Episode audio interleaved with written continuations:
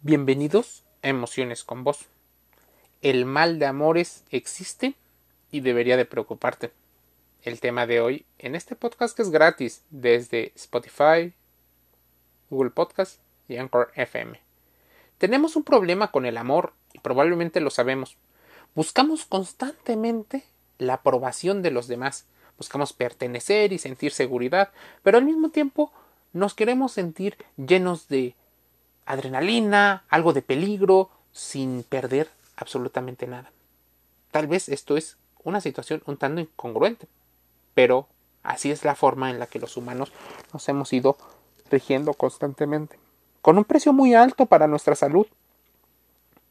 Los límites han sido insospechables. Empecemos por preguntarnos ¿qué es entonces el amor perfecto? Para muchos es la suma de tres amores. Según el triángulo de Stenberg, el amor es el amor perfecto, sobre todo, es alguien o algo que el amor con posibilidades de éxito. O sea, todo dentro de uno. Esa relación entre sexo, intimidad y compromiso. Si una falla, probablemente sufrimos y empezamos a sufrir. Esa es la clave. Es muy común que el amor falle. Es más, es lo más común. Porque normalmente nos relacionamos, una, de manera inconsciente con las demás personas. Dos, mediante lo que nosotros percibimos como la realidad. Es común que en una relación no sea tan recíproco como nuestras expectativas nos invitan. Pero también nuestras realidades son diferentes. No trabajamos tanto por nuestras habilidades y en ocasiones dejamos al aire todo eso que deberíamos estar trabajando de manera constante. Entonces viene esa tristeza, que muchos inmediatamente consideran como negativa y no como parte del proceso. Así, inmediatamente empiezan a bombear diferentes actividades, canciones, se cambian de ropa, compran cosas y en general todo para evitar la tristeza. Hay una aversión a la tristeza. En su vertiente más siniestra está la violencia. Explica, por ejemplo, Frank Tallis, psicólogo clínico, que antes de dedicarse por completo a sus pacientes fue docente del Instituto de Psiquiatría y Neurociencias. Acaba de publicar el libro El romántico incurable, historias de locura y deseo, un manual de algunos casos patológicos que nos hacen testigos de la intimidad de algunos de sus pacientes que autorizaron la difusión del contenido. Existen muchísimos casos, pero en particular todos tienen que ver con la percepción que tienen del amor. ¿Cómo perciben las relaciones? Según el doctor Talis, ha llegado a entender algunas de las razones y estas son diversas por las cuales las personas sufren. Estrés, ansiedad, comportamientos compulsivos y estos comportamientos de origen adictivo. En cuanto empezaban a desmenuzar la historia de cada uno, siempre aparecía un problema relacionado con lo que los pacientes llamaban amor.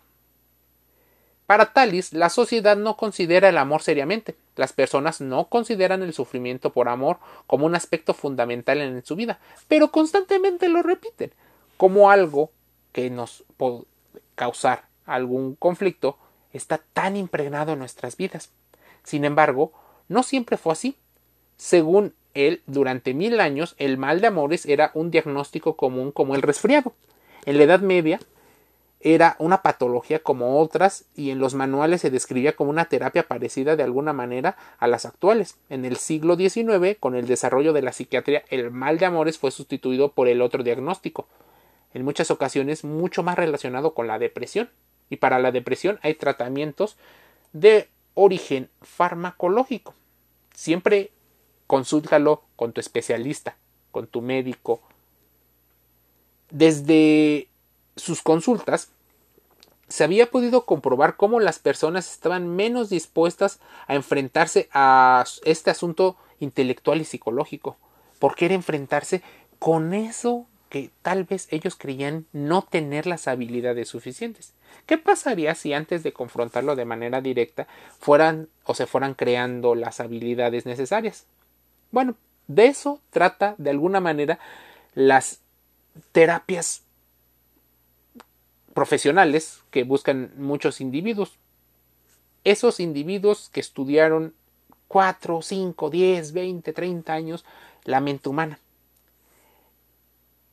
Perder la cabeza por el mal de amores y ese amor incurable es para explicar a menudo cómo es normal que nos perdamos en nuestras propias decisiones. Existe, por ejemplo, una obsesión que es muy conocida, el stalking, un interés continuo por alguien cuyo interés no es correspondido. Internet ha favorecido este tipo de situaciones.